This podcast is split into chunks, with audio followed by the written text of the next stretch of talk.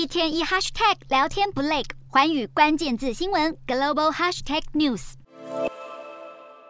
因为俄罗斯入侵乌克兰，菲律宾前总统杜特地在卸任前，为了避免遭到美国制裁，决定取消采购遏制直升机的订单。对此，美驻菲律宾大使就表示，美国计划将提供大约三十二亿台币来资助菲律宾国防现代化。由于菲律宾政府取消大约六十九亿新台币的俄罗斯订单，美国为了要表示支持，已经由国务院通知国会，计划透过外国军事资助计划。向菲律宾提供资金协助，而针对美菲两国是否计划展开南海联合巡逻，美驻菲律宾大使就表示，双方正在研究可以共同进行的各类型联合海上活动，不一定是联合巡逻，不过细节还有待两国军方来决定。